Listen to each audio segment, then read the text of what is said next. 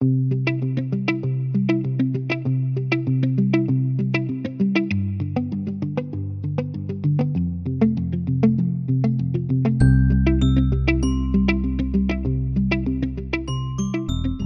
现在收听的是 UX Coffee 设计咖，一档关于产品和科技的播客节目。我是翻啊翻。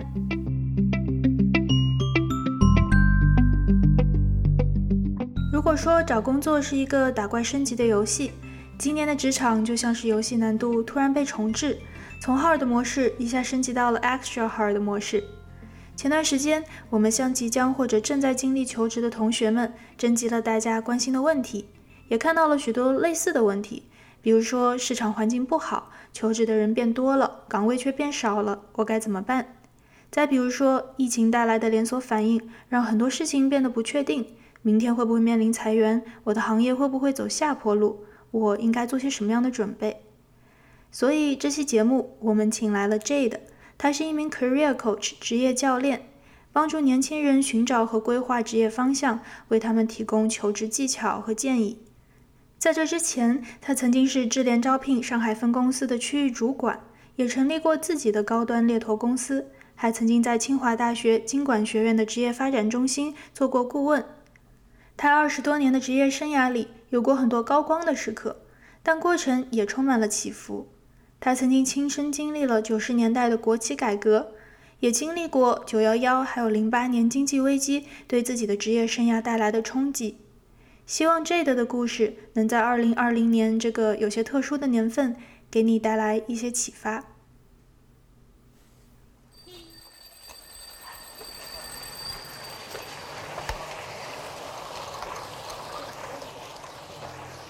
一九九五年，Jade 刚刚从大学毕业，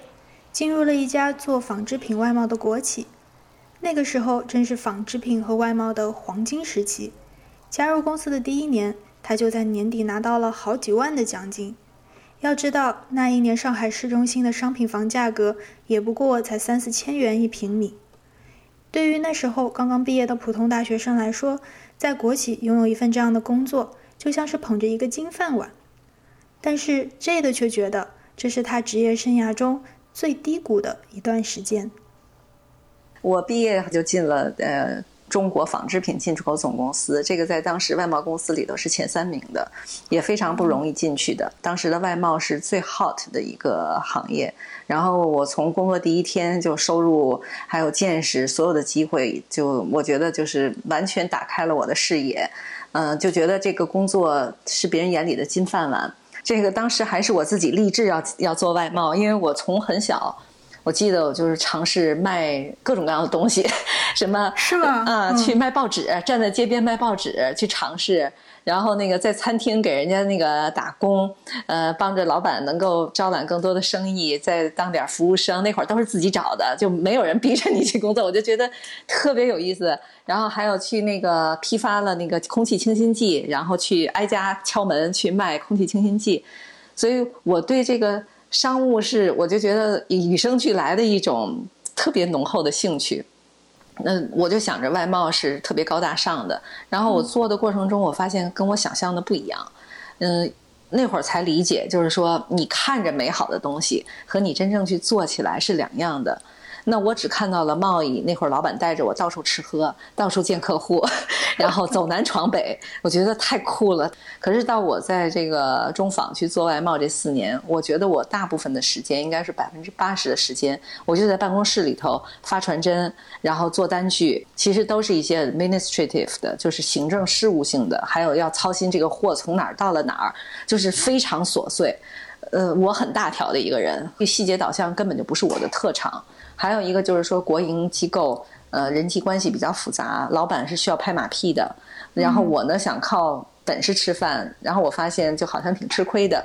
反正错综复杂的关系，我就觉得身心疲惫，而且这工作每天就做单子，我就看不到未来。我当时发现这个外贸行业，当时我是进的时候是它的高峰，等我一进去，我从公司发奖金，我能感受到一年不如一年了，我赶上了最高的那一年。我我记得我第一年刚进去，然后到了年底，我什么都没干，我觉得我就是在打杂、端茶倒水、打文件。我记得年底发了我好几万奖金，当时那是九五年啊，我当时就觉得我根本不配得这些钱，我觉得我没干出这么大的活儿。到后来我发现每年因为公司的效益在下滑，拿的奖金越来越少，福利也越来越低的时候，我就觉得，呃，在跟工厂聊，发现其实，在放开的过程中，工厂的自主权越来越多，他们就不必要什么都通过我们。然后我当时特别强烈的就是到第四年，我特别强烈的一个感觉就是。如果我在这个行业再做下去，做到我三十岁，我可能还是只会这点东西。如果到时候这个公司和这个行业整个都不行了，我会什么？我记得当时我想到这一点，我就很害怕。我觉得我跟市场是脱节的，所以后来就裸辞了。裸辞当时都不懂，后来才知道还有裸辞这个词儿，就是觉得不想再干了，但是也不知道能干嘛，就这样就把这个呃金饭碗给砸了。嗯。那当时你做辞职这个决定的时候，周围的人有给你什么建议啊？或者说，周围人都觉得我有病，都觉得我疯了。当时我记得我父亲都快跟我急了，他就觉得你把这个金饭碗打掉了，你找不到比这个更好的了。我当时说我肯定能找到，我就凭着一股子盲目自信，我就就违背了父母的意愿。嗯。那辞职之后那段时间，到你找到下一个机会那段时间是你是怎么度过的？那是我最难的一段时间，那是我第一次失业，第一次就像现在的好多毕业生一样，只是说我第一份工作是校园招聘直接挑走的，所以说幸运，呃，你过了几年再看又不是个幸运的事儿，就是这个路啊，该走的路一个都少不了。所以我当时我都觉得我工作四年了，我的背景也好，公司也好，然后我收入又高，我想我英语又好，当时英语好的人还不多呢，所以我觉得我我去外企肯定他们都抢我，所以我当时就想着我要去外企，然后挣大钱，然后我就开始 开始投简历，简历都不会写，我记得我第一份简历写的是太 basic 了，然后就我也不知道该写什么，我也不知道我应该做什么。我就是当时的那个工作都是在报纸上，有一个整整的一一版，好像每周一次，全都是招聘广告。所以我当时就是收集所有的 报纸上的招聘广告，把它一个个剪下来，然后呢，按照他的那个要求，呃和地址，把我的简历一个个打下来。然后给他们寄去，所以他的这个周期就很长。当时还是要这样的方式去申请工作的，你都想象不到。写信，然后呢，投当时觉得，哎呀，只要是个工作，我一看他没有什么特别的要求，我都申请。然后根本没人理我，然后面试也不会做，就跟人家胡说八道的。因为贸易和我要做的申请的全都是不一样的，所以我抛开贸易之后，就是根本就不理解他们这些岗位到底是干嘛的。海投到第快到第三个月了，我就有点撑不住了，我就觉得完了，坏了，这一下辞职之后失业了，看来真的要失业了，就觉得谁也不要我。然后当时就想了想，我就想，哎呀，就已经走到绝路上了，所以后来我当时就做了个决定，我说，哎呀，反正也找不着工作了，干脆我做一件以后要上了班再也做不了的事儿。嗯，我想。去一个很远的地方，然后呢，需要好长时间的那么一个旅行，我就想我可能需要换一个心情，换一换脑子，然后呢，再把这时间利用好。我当时就决定去西藏，所以我在那会儿最痛苦的时候，就应该也是很早的一批去西藏的汉人。那会儿连那个正式的这个路线和旅游团都很少，所以自己就去了。当时为什么会选择去西藏？我当时应该应该说更多是一个精神之旅。那个过程中，其实我觉得是在寻找自己，就是想看看我是谁。就是在这世界上，我突然觉得找不到我的位置了。然后去了将近一个月的时间，然后遇见了世界各地的人。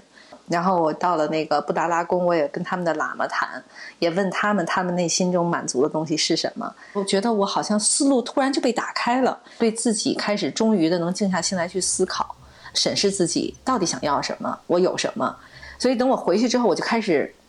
不急着投了，我就开始去做定位了。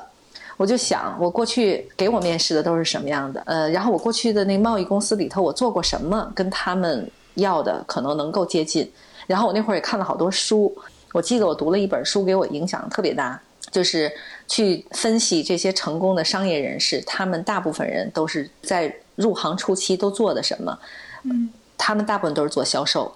如果一个没有做过销售的人，他很难在一个，尤其是这种快速发展，就是以 revenue 导向的。这个企业里头能够承担这么重要的职责。后来我当时想，对呀，我贸易虽然我天天打单子，但是呢，我其实最核心的通过这些过程，我是在卖东西。然后我做的好的地方呢，客户都很喜欢我，我能把比我年纪大很多的客户都搞定。所以后来我当时定位了，我就卖东西。然后卖什么呢？就开始看各个行业了。我说我再也不想去进夕阳产业，我想进朝阳产业。当时的朝阳产业是互联网。嗯，然后呢，我发现好多网络公司都在招人。我记得当时像新浪、搜狐，然后像招聘 .com 这些公司，他们都在招人。所以当我定位这个之后，我就开始懂得改简历了。我就把我的简历，把以前贸易中凡是跟销售相关的都提炼出来，然后再一看这个简历，就看着 relevant 了，就相关性大很多。然后我就开始猛投。后来我就发现面试就哗哗哗的就来。然后我再去做面试的时候，我也知道怎么能说服别人。就是说，虽然我没有做过，我对你的产行业不了解，但是我可以做。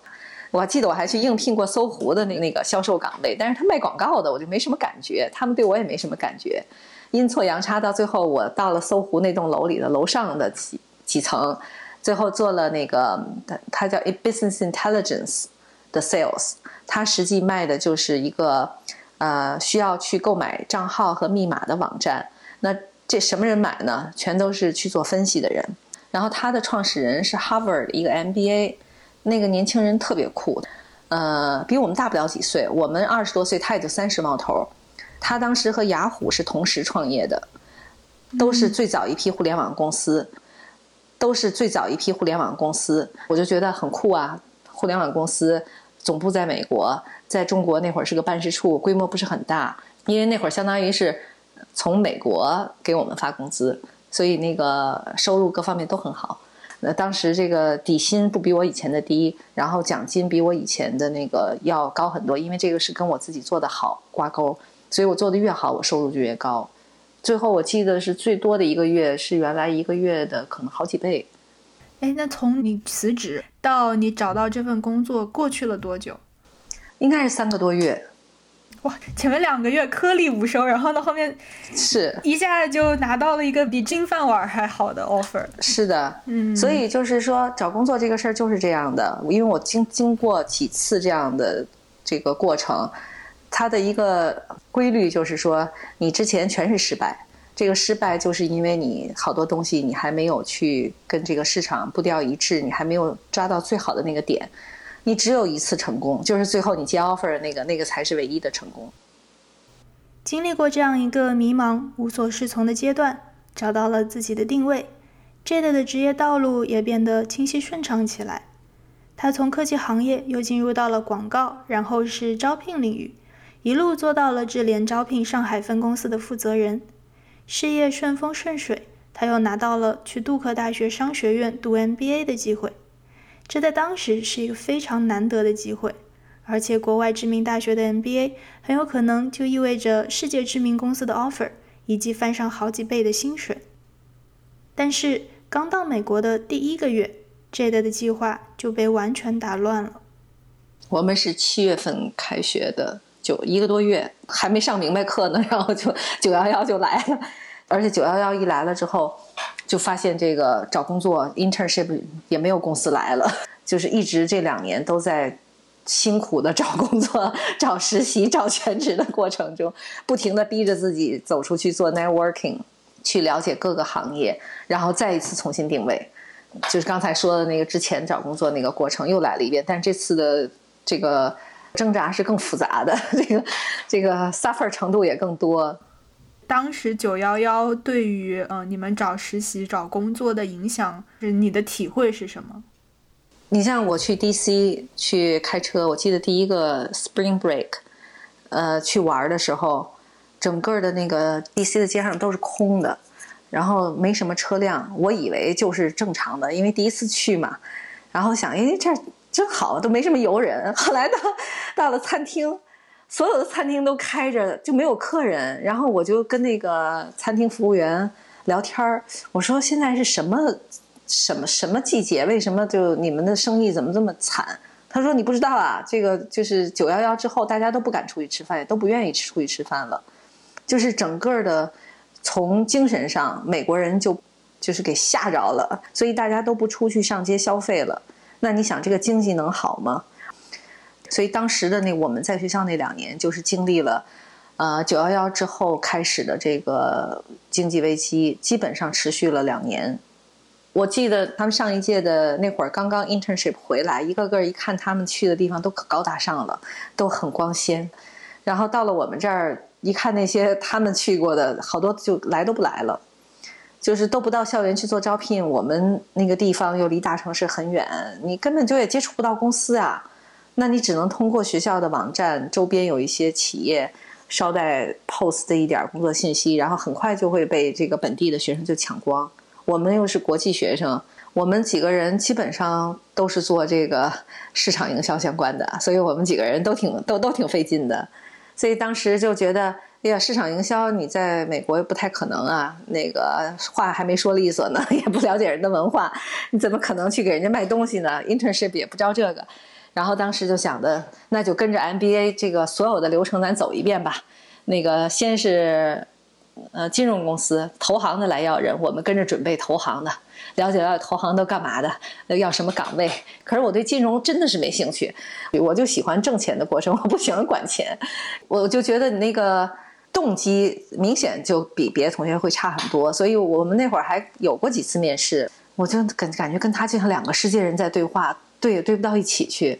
所以就是投行那一波就过去了，一共也没来几家，来的呢就全都是。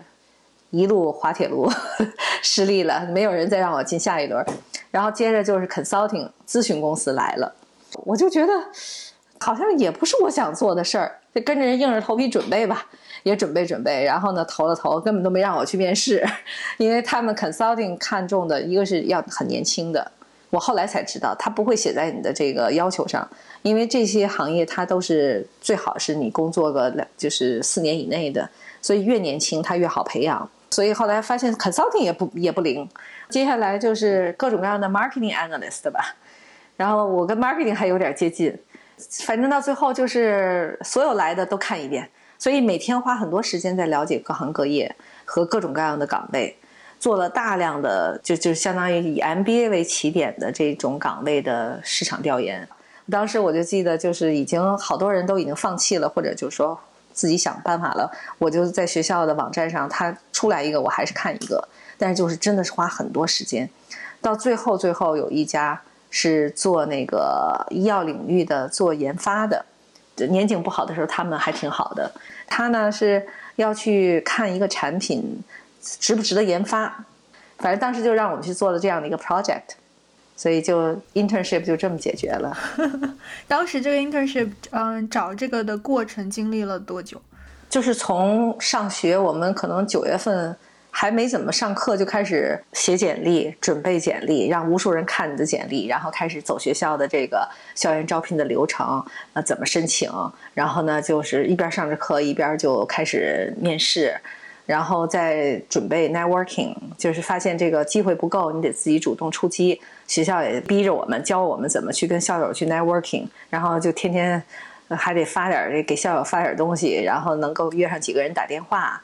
嗯，所以实际上这个活儿是从一开学八九月份一直做到了五月份，然后找到了就上班了。就是整个我们这 MBA 的过程，我都不记得我学什么了，我就记得我在找工作，天天找工作。所有的人一见面就是怎么样，你找着了吗？怎么样，最近又做了什么面试？然后都是一片那个很悲哀的一些反馈。嗯，你去美国读 MBA 之前是感觉到达人生巅峰了，那会儿就是做到区域主管，就带着团队扭亏为盈，感觉一路顺风顺水。结果。一到美国就 经历不停的 shock，嗯，这个落差，这个期间你会觉得心态上会有变化吗？会很怀疑自己啊，或者觉得没有办法了，我可能就就找不到实习了。呃，肯定一直在怀疑自己的过程中，对，怀疑当时决定做的对不对，把自己从那么好的地方给搞到这么差的地方，呃。嗯，但是这个过程，呃，其实也是一个了解职场、了解自己想要什么。我至少通过这几个月 尝试了不同的公司、不同的行业，我知道我肯定不要再去投那个像金融这个领域。我真的对金融兴趣不大，一个是我觉得跟他们的人的这个 style 都不一样。做咨询，我觉得我也也不是我想要做的，所以就是把大家都觉得很高大上的、花很多精力准备的两个大的行业排除了，剩下就是就是踏踏实实的再回来，就是还回到我的 industry，还去企业这里头做。嗯，我觉得我现在听啊，觉得你还是很自信的一个人。就比如说，你说你在找那个投行的工作呀，或者说咨询的工作啊，当时没有拿到，你也会说，也有很大一部分原因是因为你对这个不感兴趣。如果不同的人、不自信的人看这件事情，可能就会觉得这是对我能力的否定。其实我现在是这么说的，我你仔细想一想，当时 第一轮被刷下来的时候，也是自信心很受打击的，就会觉得呀，你看我可能比如说不是学霸。不愿意在学习上花特别多的时间去拿高分的，所以当时觉得，哎呀，智商可能不如人家。然后呢，再看 全世界的牛人凑到一起，那些人都很 sharp，我就想，哎呀，一比人家确实是比我又聪明，然后又比我能说会道。原来我觉得是优势的，能说会道，搁到这个人堆里头 也不能说也不会道了，会觉得自己好像一无是处了。嗯，而且在 MBA 那个环境中，就是都是学生嘛，大家。标准都差不多，都觉得最牛的人进投行，然后呢，呃，再牛一点的人进咨询，不行的人才进 industry。当然，这可能是固有的一个思维。嗯，我比较喜欢跟老外接触，觉得在美国这两年给我非常大的一个帮助，就是了解了人和人的差异。因为我后来看到一些很自信的老外，他做的也就是你看，在我们看来也不是什么高大上的岗位。但是他对那个的热爱，我就觉得能感染人。然后呢，他对自己的那种自信，他知道自己想要什么的那种自信心，我觉得对，是我在美国学到的。就是标准重新调整了，因为以前的标准就是像在上学一样，就是标准化考试哈。后来到了美国，发现不存在标准化考试了，这个一人一条路。所以等。过了这个那个过程，然后找到了差异，而且后来我反思，我记得我后来看到那些拿了 offer 的同学，很多人要去做投行，就说我就使劲的年轻的时候多挣钱，四十岁争取挣够钱退休。所以我觉得他们的这个做工找工作的这个动机和我不太一样，我还是想找一个我觉得比较有意义的。所以到后来才说服自己，或者想明白了，才觉得哦，其实那就不是适合我的这条路。理解了人和人的差异，还有我自己的真正的兴趣点在哪里，接受了，就是不是这个公认的最光鲜的那个这个点，就就有自信了。这个自信心就是来自你接受自己、了解自己、认同自己，嗯，而不是用外在的一个统一的一把尺去衡量。要是那样的话，可能自信的只有第一个人，就是 number one 的哈，剩下的 number one 还老怕被 number two 给那个给弄下去。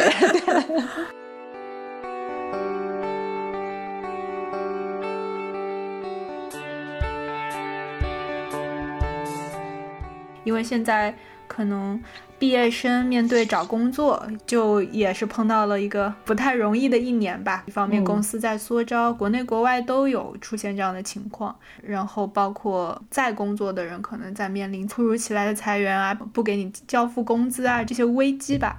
呃，我觉得可能大家会关心的就是，当外部出现这样的情况，有些不可抗力的时候，就是有没有什么事情是我们可以提前去做准备？呃，我觉得这个危机就是给了大家一个。提醒，就是你的职场没有什么东西是完全有保证的，嗯，因为这个世界在变化，职场尤其这一代开始变化的速度是加速的，所以可能你们现在整个处的这个环境，可能也许它就是一个常态了，只是说这个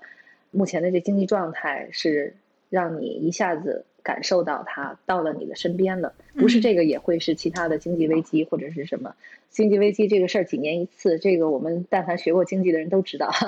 五年十年这个是个规律性的东西，所以你或早或晚都得面对这个。可能对年轻人来讲，这是你人生第一次，大家听听，我都经历了几次了，至少两次，再加上自己给自己制造的各种各样的，两三次总会有的。所以你现在还年轻的时候呢，其实有好多事情你是可以去这为这次或者是为未来预备的。最重要的就是练内功，你知道你自己到底有什么是属于你自己，不管是外界怎么变化，这个能力不会被任何人、任何事情所影响和剥夺的。然后你眼睛往外多看一看，就是如果你担心这个事情会发生在你身上，你知道你能做什么，你想做什么，你这会儿很多人就在一个岗位上一埋头，可能就好多年，连可能别的相关的部门，更别说别的行业和公司了，可能都不关心。那这种时候，到你被迫要面对的时候，你要重新去补这一课，这课对很多人来讲很难。嗯，这个你需要集中去学习好多。呃，你在哪儿也学不到的东西，就像我刚才说，我在 MBA 和我在求职的过程中，我了解了很多行业、很多的职业，包括我的这个行业领域里头不同的公司、不同的业务运作方式、职能设置都不一样。你对市场要有一个比较开放的心态，你去平时多跟人去聊一聊，呃，多收集一些市场的行业的信息。我想你可能。你就不会太担心，如果这个不幸的事情发生到你身上，你知道你永远能找到下一个机会，也可能是更适合你的机会。反正我们这么多过来人，基本上，呃，回过头来看，哪怕被裁员的，在找到的工作，往往都比第一个还好。尤其是在你比较环境不好的时候。那能找到工作的，应该就都是竞争力更强的，所以往往这会儿其实双方都更都更加的 picky，尤其企业会更加的 picky，他会找这个就是 best of the best。职业定位这个事儿，即使在没有经济危机的时候，像我们从 HR 这个管理的角度，我跟很多 HR 的客户啊朋友聊，每三到五年，呃，就会有一个呃重新定位的一个必要。就是你其实人到了几年之后，你的这个积累到了一定程度，你已经成为一个新的人了。你的这个现在固有的这摊东西，可能跟你新的人已经不再匹配了。嗯，可不可以把这两个很重要的能力，一个是去了解自己的核心能力，去做自我的定位，然后还有一个就是对市场要有开放的心态，要去看外面的世界。其实这两件事情都，就像你说的，不是一个很简单就可以习得的技能。嗯。就是自我认知，就是我之前说的人的差异性。呃，西方的教育从小学就强调人的差异性，所以他们从很早就会对人的特质有一个了解。这个在我们中国人群体里是最最最最缺失的。因为我们从来就没有去探索过，说，哎，什么东西是我独特具备的？所以我基本上一问你有什么特点或者你有什么优势啊，大部分人都说没有，不知道。然后接着就开始给我讲我的缺点是什么，这是特别有意思的一个，是我，这个我特理解。我们之前也是自己也是这样的，所以就是说，可能很多人第一次会面对这个问题，说看看审视一下自己，你与生俱来的这个特质是什么。然后你的这个核心优势是什么？那这里头有通过自我审视，有通过别人去给你 feedback，然后还有像比如说像我我们这种就是 professional 教练去带着他去挖掘你自己内心，问一系列启发性的问题去探索，所以各种方式都可以。呃，然后你了解自己是谁，能做什么之后，就是你想做什么，你的职业偏好是什么，所以这一部分职业偏好就可能会包含的很多。从大了说，有价值观，就你认为什么是最重要的。然后呢，具体的，比如说，有些人就对某个领域或者对某个行业就有特别的兴趣，只是他自己没有意识到，或者他觉得可能不能当饭碗，但实际很多时候是可以结合在一起的。然后包括就是你适合什么样的这个文化的一个工作的环境，这个工作大概会长成什么样的？我给定义了一个词儿叫职业素描。现在你还不知道它是什么样的 job title，但是你已经知道了这个东西长什么样的。从这儿开始，就在网上去做很多的调研，就你对的岗位和行业有了一些大概的一个范围，去跟在这些特定公司或者是做这个特定岗位的人去跟他们聊，然后去看看 exactly 他们做的和这个你了解的和你想象的是多少是一样，多少是不一样的。我感觉其实你说这种找工作当中的人脉关系啊，这也是一个很重要的资源吧。可能对于刚毕业的学生，尤其是这个资源，可能是你你感觉我没有这样的资源，我我怎么知道我应该找谁，我能联系到谁呢？嗯，我觉得真正有效的 networking 是不容忽视的，就是你得去呃先锁定你要跟谁聊，你为什么要找人。你找人，你要有一个合理的一个目的，你不是来去为了 networking 而去认识一堆人，人没有时间陪你闲聊的。但是如果你的目的很清楚的话，你这也是个 number game。呃，比如说在 LinkedIn 上加人，不要指着每个人都会同意、愿意跟你聊。但是你如果平均下来找十个人，总有一个人是好人，有时间的好人，然后出于各种原因愿意跟你聊。嗯。嗯，那还有一个问题就是，除了说你要去做这些准备之外，还有心态也是一个很大的一部分，尤其是到了面试这个阶段吧，就是你的整个人的状态是会影响啊你的表现啊你的回答。你觉得有什么建议可以给大家，是去调整好一个好的心态去面对压力啊这些？嗯嗯，我在做面试辅导的最后一个环节，每次我就会问他们。我说：“你现在发自内心的认为你是最适合这个岗位的吗？还是说你只是为了去做面试而去做，想要拿到一个 offer？” 他如果回答是前者，我说：“那你可以去了，你 ready 了。”因为这个，你怎么去看待自己和这个岗位，你传递的信息才能传递到别人那里。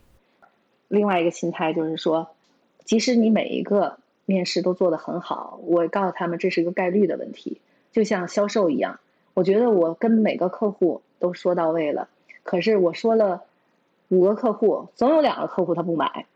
嗯，没有任何理由的不买，那也有可能人家就有自己的 preference。那这个面试跟销售是一模一样的，你都做到位了的情况下，也不会百发百中的。所以我会告诉他们，如果你每一个面试你都做到位了，那你的任务就结束了，你就要 feel proud of yourself。然后剩下的就是一个 number game，你如果做了四个，我们平均是三到四个，这样的一个就是高质量的、非常契合的面试，感觉都很好的，你肯定会有一个有结果的。所以你只要是持续做你认为应该做的事情，这个结果一定会有的。但是你的任务要把每一个都做好做到位，就结束了。你不要去用。为结果去担忧，你只为你的过程负责就好了。从二十多岁初入职场到退休，人的一辈子总会经历几个经济周期或者黑天鹅事件。就像 Jade 在节目里说的，职场上该跨过的坎儿一个也不会少，总是要跨过去的。无论你正在求职的过程中，还是已经有了一份稳定的工作，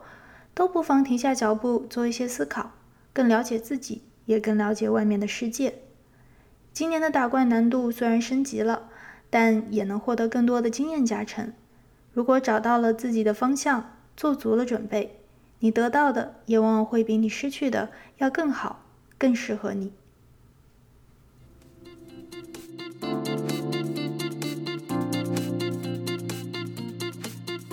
你现在收听的是 UX Coffee 设计咖，我是范阿帆。如果你对职业定位、求职技巧感兴趣，也可以去 Jade 的视频频道看一看，你可以在这期节目的备注里找到他的联系方式。我们的团队还有 Riceman、Hoka、方志山和夏梅杰。如果你喜欢我们的节目，希望你能把它分享给你身边的朋友。你可以在喜马拉雅、网易云音乐、小宇宙等播客客户端上面搜索 UX Coffee 找到我们。也欢迎你在新浪微博、Twitter、网易云音乐或者小宇宙的评论区给我们留言哟。好的，这期节目就到这里，我们下期再见。